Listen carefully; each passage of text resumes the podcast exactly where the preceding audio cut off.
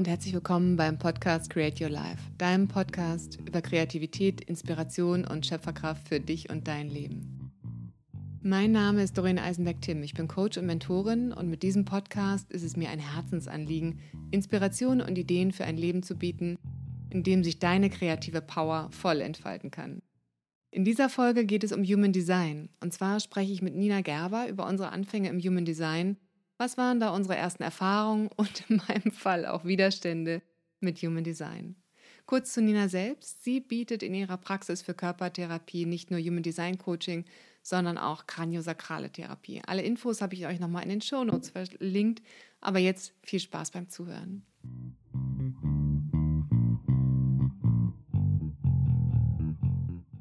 Ich freue mich heute sehr, sehr, sehr, sehr, sehr, Nina zu Gast im Podcast zu haben. Es ist so wundervoll. Nina und ich haben uns vor, ich weiß gar nicht genau wann, ein, zwei Was? Jahren? 2020 war das. Ah, vor zwei Jahren schon ja. kennengelernt, weil wir eine Ausbildung, Ausbildung zum Heiler und eine Channeling-Ausbildung zusammen gemacht haben, wo wir es sehr genossen haben, ja. das auch miteinander zu erlernen. Und was wir auch ähm, in der Zeit entdeckt haben für uns war Human Design, allerdings mit ein paar Hindernissen am Anfang, weil wir beide eher skeptisch, oder ich war zumindest skeptisch. Ähm, und da haben wir uns auch am Anfang ausgetauscht und unseren Weg ins Human Design rein und was das genau ist, dazu gleich mehr. Mhm. Ich würde äh, dich, Nina, jetzt mal bitten, hallo erstmal. Hallo. dich einmal vorzustellen. Ja, also ich bin Nina Gerber, ich bin Körpertherapeutin und mittlerweile auch Human Design Coach. In Hamburg lebe ich und ähm, ich begleite Frauen dabei, wieder mehr in ihrem Körper anzukommen, sich mehr zu spüren und auch wieder ins Vertrauen dahin zu kommen. Genau, mhm. zu sich selbst. Ja. Oh, wie schön. Ja. Aus eigener Erfahrung weiß ich, dass es super schön ist. Ähm, genau, und da, ich hatte gerade schon so angefangen, was ist Human Design eigentlich? Magst du vielleicht ähm, mhm. einmal so ein paar Sätze dazu sagen, für die, die es vielleicht noch gar nicht kennen? Ja, also so grob genommen ist es ein, ein super Tool zum Einschätzen der eigenen Persönlichkeit. Also man kann äh, seine, seine Potenziale, also seine Stärken und Schwächen sehr leicht darin erkennen. Ähm, es schärft die eigene Wahrnehmung wieder oder es ist ähm, ja, es schärft die eigene Wahrnehmung für den eigenen Körper und für die Bedürfnisse, die dahinter sind. Mm, es sorgt für ein besseres Gespür und Verständnis für sich, aber auch für andere, wenn man weiß, was für ein Typ der oder die andere ja. ist. Und äh, hilft uns auch, Konditionierung, also Prägungen durch andere besser zu erkennen und im besten Fall auch aufzulösen. Ja, da hatten genau. wir eben gerade schon vorab zu gesprochen. Ähm, ja.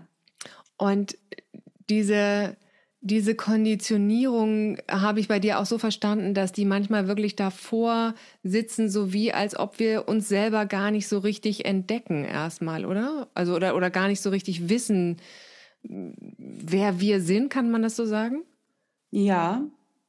Also wir sind, ähm, wir haben ja in der Human Design Chart diese verschiedenen Zentren, also die ans Chakrensystem angelehnt sind. Und die können ja farbig oder weiß sein. Und wenn sie weiß sind, dann äh, nehmen wir Energie von außen auf. Das heißt, in diesen weißen Feldern sind wir besonders stark oder können da besonders stark geprägt werden von anderen, ähm, die die definiert haben, also bunt ja. sind. Und äh, wenn wir jetzt zum Beispiel Eltern haben oder Geschwister, also jemand, mit dem wir viel Zeit verbringen, dann ähm, nehmen wir deren Energie auf in diesen Zentren. Und dann kann das sein, dass du das Gefühl hast, du musst irgendwas leisten, was aber eigentlich dir gar nicht entspricht.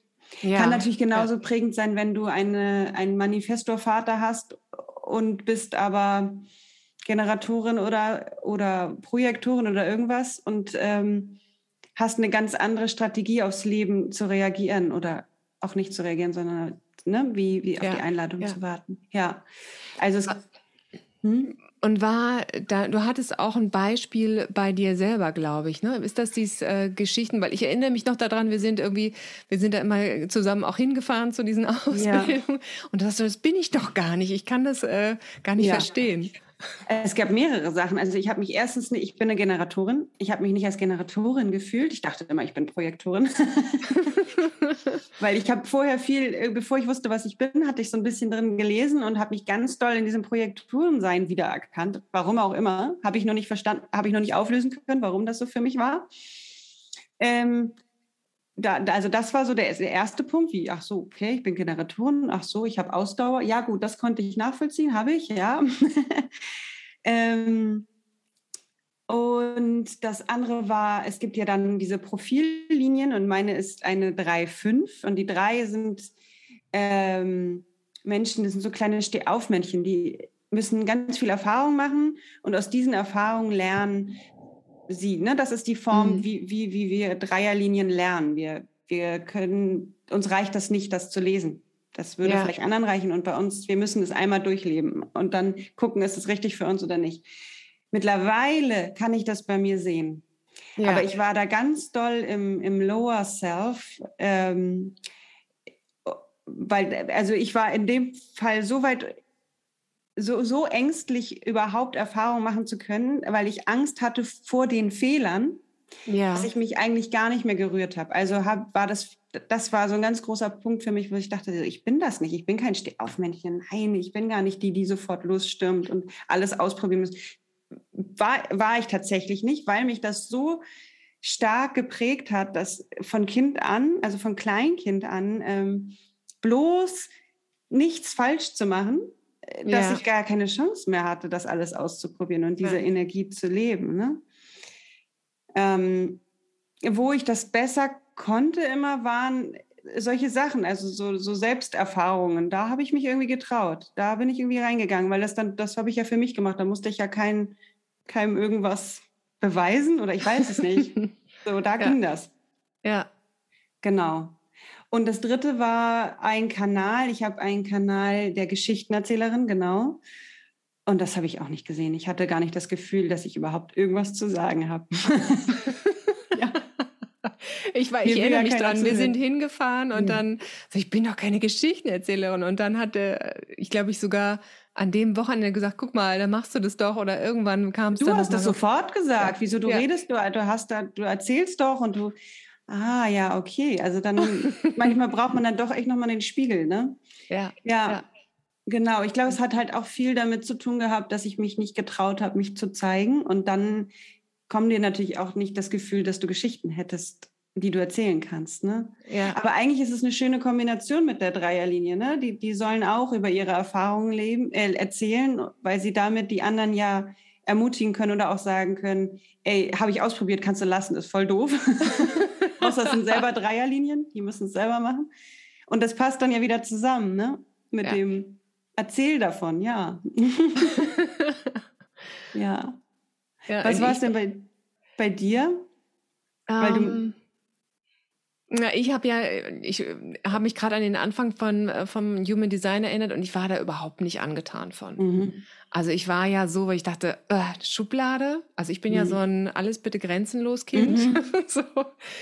Und habe gedacht, diese Typosierung, das hat mich eher geärgert und ich habe mich da so äh, gegen gewehrt. Ich glaube sogar ein halbes bis dreiviertel Jahr, bevor ich mir das überhaupt ein bisschen genauer angeguckt habe. Ja.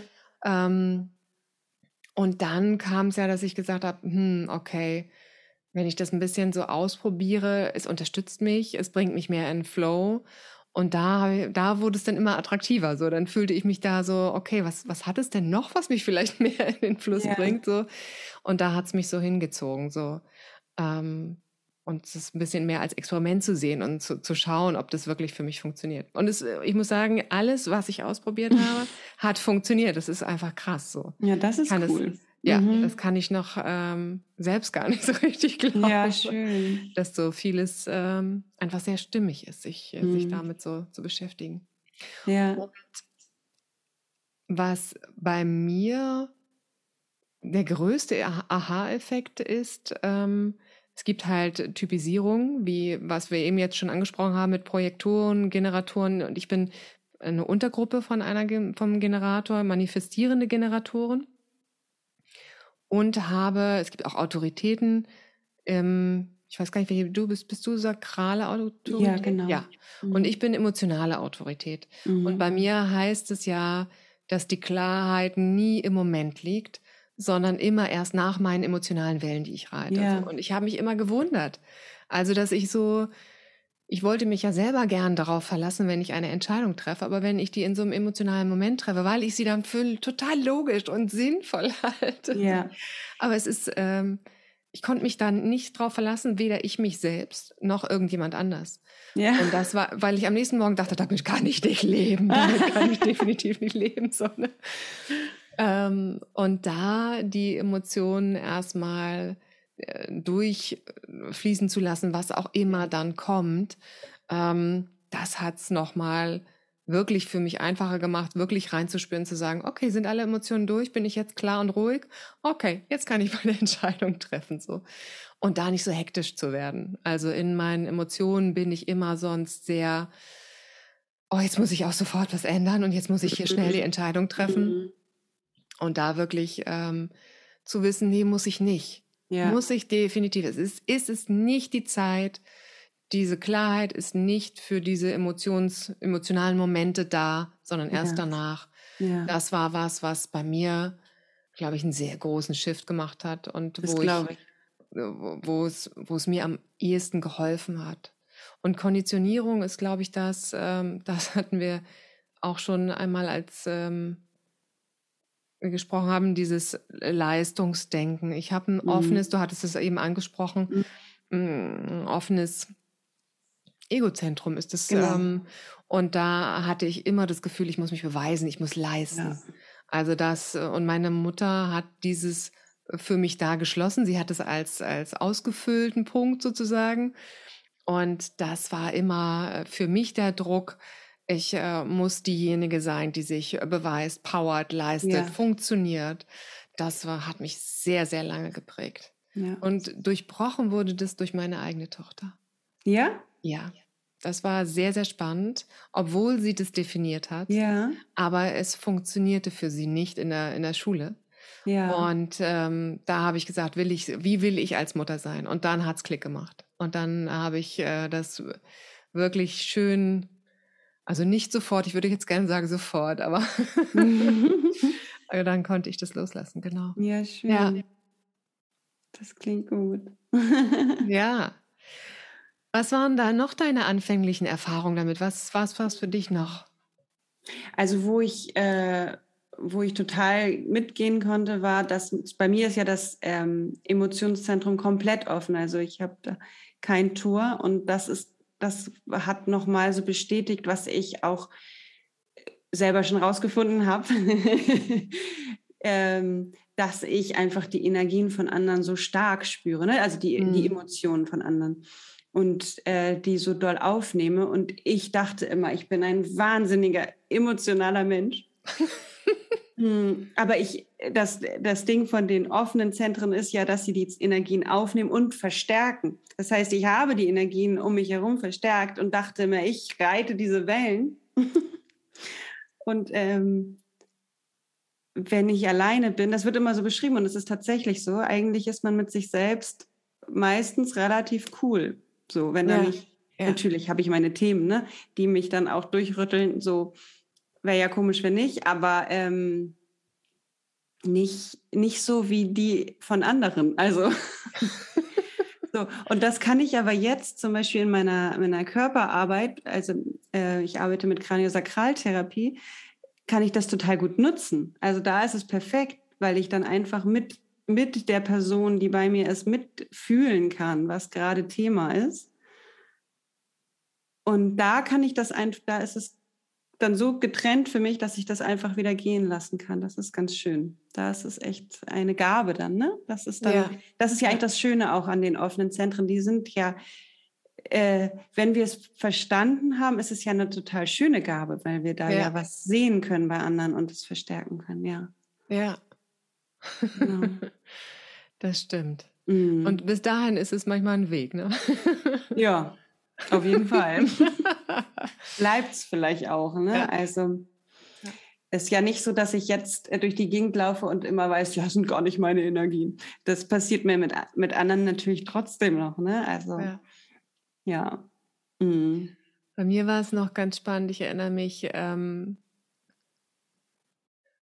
dass als ich das eine Tor, das ist mein äh, Tor 6, als mir das bewusst wurde, so ein bisschen diplomatisch zu sein, ja. was das genau heißt, und als mir das erklärt wurde, ähm, das war auch für mich noch kraftvoll. Und ich finde, das ist das, was Human Design auch noch mitbringt, sich der eigenen Stärken noch bewusster ja. zu werden und ja. sie wirklich zu ankern.